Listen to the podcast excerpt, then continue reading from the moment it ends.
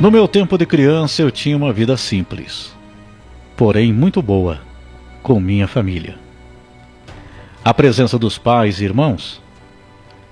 Estudei em um pequeno colégio no interior e as crianças iam e voltavam a pé sozinhas naquele tempo. Hoje, em alguns lugares até acontece, mas naquela época não existiam tantos riscos assim. Éramos livres, brincávamos pelas ruas, pelo campo, subindo em árvores, correndo, jogando bola, pescando. Descalços na terra, na grama, nas pedras. E quando pisávamos em um espinho, a gente mesmo arrancava do pé. Ai que dor, hein? Mas logo em seguida continuava a brincadeira. E quando chovia e estava calor, tinha que pedir para a mãe para poder brincar na chuva mesmo. Os amigos chamavam na frente de casa, a mãe dizia: Filho, o fulano tá lá te chamando.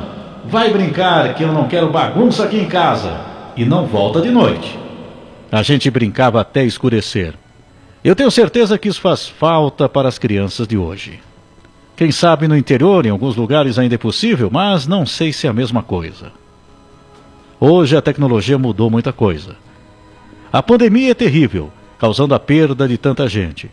Mas será que ela não vai nos colocar no devido lugar novamente? Não sei. Mas eu quero contar um acontecido.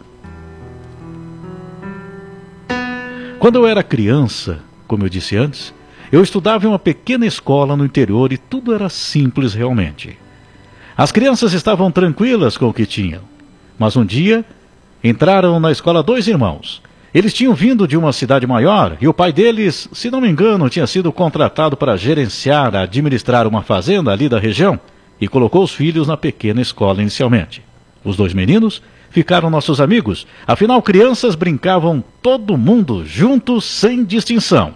Se tinham uma condição melhor, ou pior, ou raça, seja o que for, não tinha diferença. Nós tínhamos um caderno, lápis e borracha, e já estava louco de bom.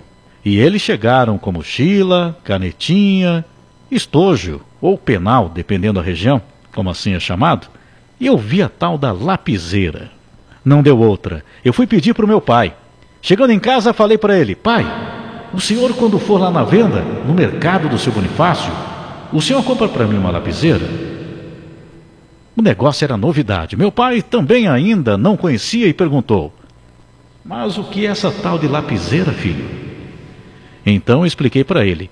Eu já tinha me informado com o guri lá da escola.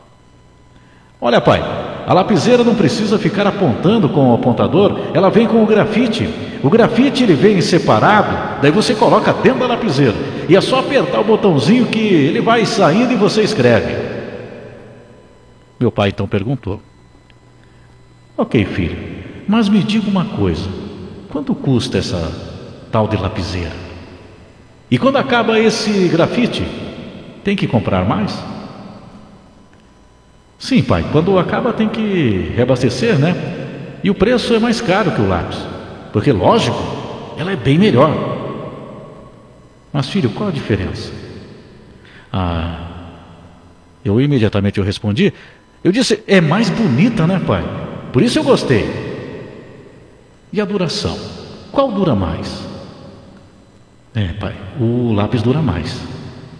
Então o pai disse: Olha, você vai ter dinheiro para comprar, mas quando terminar esse tal de grafite, e tem onde comprar mais para você poder manter essa lapiseira? E uma hora isso não vai te faltar? Não é melhor você ficar com o teu lápis que dura mais, é mais fácil de lidar, quando precisar é só você fazer uma pontinha e dura um monte de tempo, filho. O pai então sentou e me disse: Meu filho, quando a gente não pode ter uma coisa, a gente espera para poder ter. Sabe? É assim que nós devemos fazer na nossa vida. Então, meu filho, quando nós não podemos ter uma coisa, a gente espera para poder ter. Porque essa lapiseira vai passar e passarão outras, e outras virão, e quem sabe vem coisa melhor ainda para você. Lá na frente, você poderá se preparar para ter o que você quer. Nós temos que valorizar as coisinhas que nós temos, Pode ser velhinho, simples, pequeno, seja o que for. O que importa é que é teu e você consegue manter. O meu sagrado Pai que está no céu, que Deus o tenha, me deixou essa lição e outros ensinamentos eu repasso para vocês. Não viva de enfeites, não viva de ilusões, não viva uma vida que não seja igual à sua vida. Mesmo sendo uma vida simples, você tem que se orgulhar do que Deus lhe deu. Foi isso que meu pai me ensinou. Tem gente que tem uma vida tão bonita, simples, e fica procurando uma outra vida, uma grande vida, e fica a vida toda lutando por essa tal grande vida e não vive a sua vida. A pessoa tem uma vida tão abençoada e às vezes morre correndo atrás de algo que na verdade não vale nada.